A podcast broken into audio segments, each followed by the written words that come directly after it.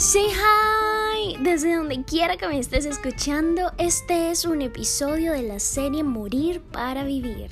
Creo en Jesús como fuente de vida y en este podcast veremos lo que Jesús nos muestra sobre cómo vivir el reino de Dios en la tierra, haciendo discípulos y viviendo la gran comisión por medio del Espíritu Santo.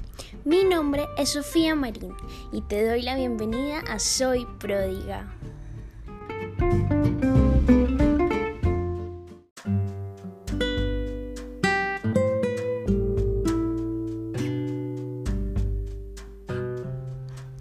El día de hoy quiero hablarte del sufrimiento.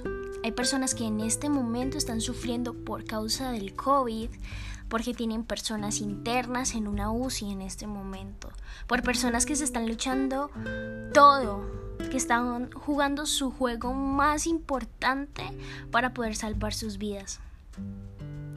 Y aún así, en medio de esto está Dios.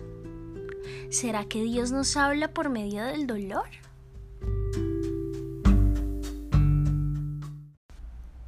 Así es. Dios nos lleva a vivir desiertos también para conocerle. Oseas 2.14 dice, pero he aquí que yo la traeré y la llevaré al desierto y hablaré a su corazón. ¿Has pensado que quizás esta es una forma en la que Dios quiere comunicarse contigo? Esta situación en la que te está diciendo, hey, despierta que te necesito. ¿Has pensado en que seguramente Él también quiere relacionarse íntimamente contigo?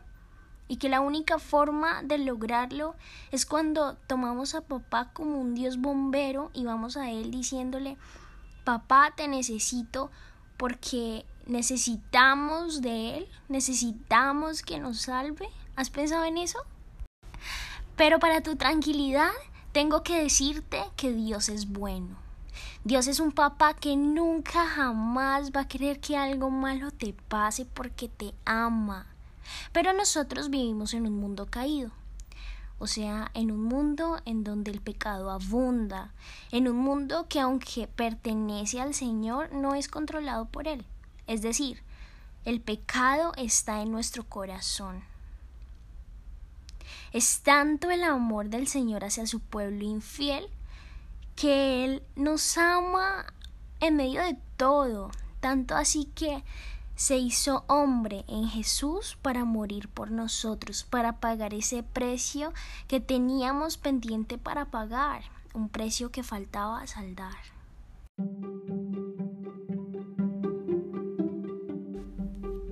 Sí, Dios nos habla por medio del dolor y usa estos desiertos de nuestras vidas para hablarnos.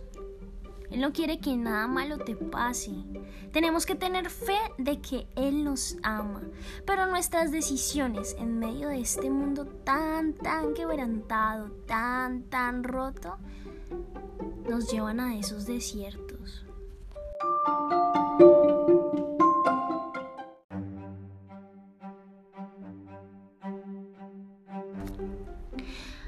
Pero cuando pasa este desierto, el Señor también usa estos desiertos para hablarnos, así como dicen Oseas, hablar a nuestro corazón. Santiago 1, 2, 3 dice, Hermanos míos, tened por sumo gozo cuando os halléis en diversas pruebas, sabiendo que la prueba de vuestra fe produce paciencia. ¿Saben qué es la paciencia? La paciencia es un fruto del Espíritu Santo. Está en Gálatas 5:22 pero no usa solo el sufrimiento, sino también lo bueno. Por eso también se nos llama a vivir una vida en gozo, en alegría, ¿sí? Y a pesar de que estemos sufriendo, disfrutar ese proceso.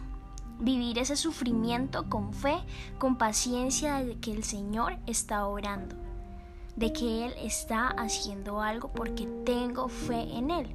Y no es tener fe porque puedo tener fe, ¿sí? Es tener fe en Cristo, que es nuestro amor, nuestra reconciliación con el Padre. Es por medio de Él que nosotros realmente volvemos a papá.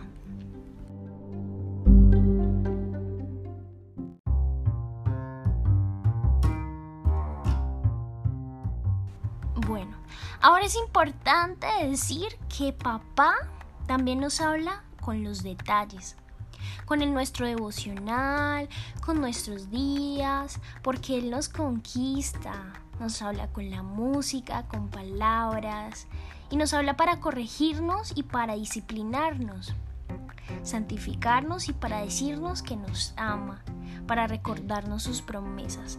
En Hebreos 12 dice que el Señor al que ama disciplina.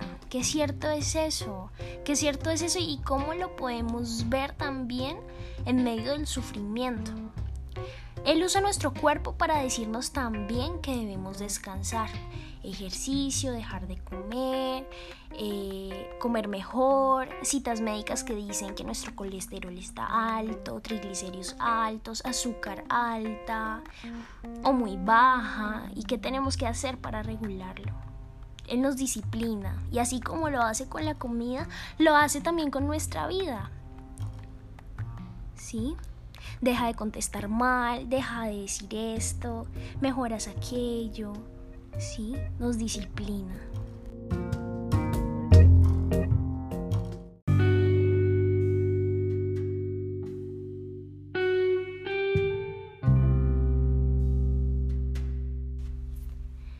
Vamos a tener tres puntos por los que Dios nos habla.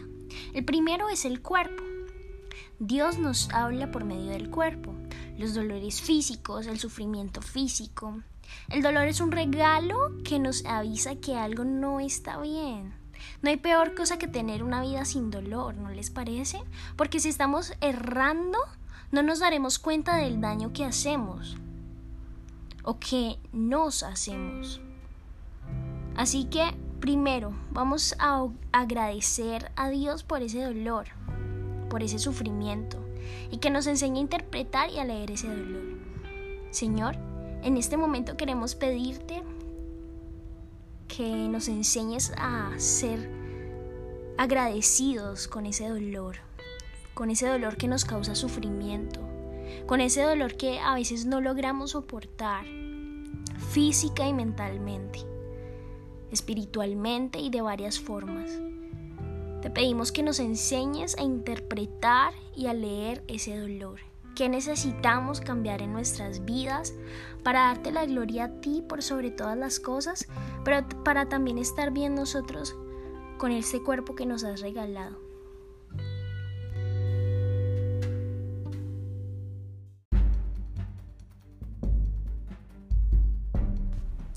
Ahora bien, vamos a ver los dolores del alma una tusa, la tristeza en general, el dolor emocional también es un regalo de Dios. Agradecer la tristeza y vivir en gozo en ella es durísimo. La esperanza de Cristo y de que Él nos va a restaurar esa área, porque todo es posible por medio de Él.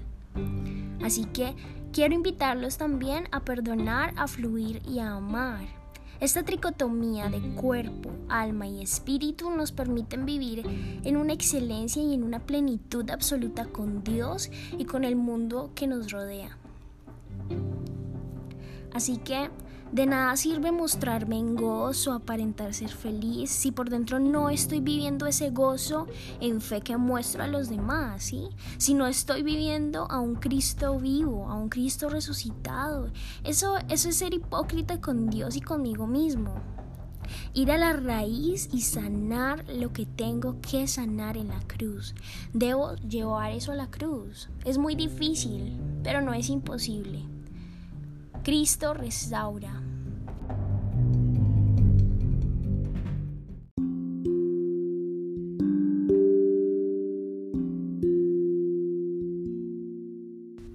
Y finalmente tenemos al más crack de todos, el espíritu. Este se manifiesta en el cuerpo y en el alma también. ¿sí? Nuestro espíritu se contrista, a veces está contristado, es un sufrimiento espiritual. De pronto no hemos hecho nuestro devocional y decimos, Dios, no he hecho mi devocional. ¿Sí? Es una tristeza que no logramos descifrar bien. Yo no sé si les ha pasado, a veces yo no he hecho mi devocional y de una me siento súper mal con Dios y todo el día estoy como que algo me falta, como que algo me falta. Es eso, es esa tristeza tenaz, ¿sí? Que es ese sufrimiento y es parte de ese sufrimiento espiritual. No aparentar una verdadera felicidad de decir, eh, voy a estar feliz y nuestro gozo es natural cuando no es natural y estoy aparentando una felicidad. En Salmo 51, 8, 12 dice, hazme oír el gozo y alegría y se crearán y se recrearán los huesos que has abatido. Hazme oír gozo y alegría. O sea, que todos los días podamos decirle al Señor, Señor, por favor, hazme oír gozo y alegría en espíritu. Que de verdad yo pueda ir a la cruz y decir, Señor, de verdad que no hay nada que se logre comparar contigo. No hay nada que se logre comparar con lo que tú eres, con lo que tú has hecho por mí en la cruz, pero también con quien tú eres, quien te representa. También quiero mostrarles algo que Cristo vive en obediencia. ¿sí? En Hebreos 5, 8, 9 dice, y aunque era hijo, por lo que padeció aprendió la obediencia, y habiendo sido perfeccionado vino a ser autor de eterna salvación para todos los que le obedecen. ¿Ustedes pueden creer eso? Hay una perfección ¿sí? Ha sido perfeccionado. De eso se trata también la santidad, que luego vamos a hablar mucho más profundo de ella.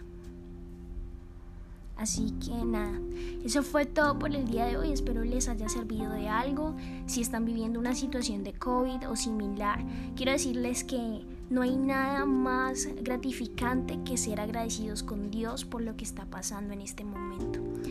Eh, yo entiendo ese sufrimiento, Sé que es una situación muy difícil, pero ese sufrimiento tiene recompensa eterna en salvación con el Señor. Así que nada, les doy las gracias por acompañarme en este capítulo del día de hoy de Morir para Vivir, de esta serie tan especial que he podido vivir de la mano de ustedes y que tengan un hermoso, hermoso día.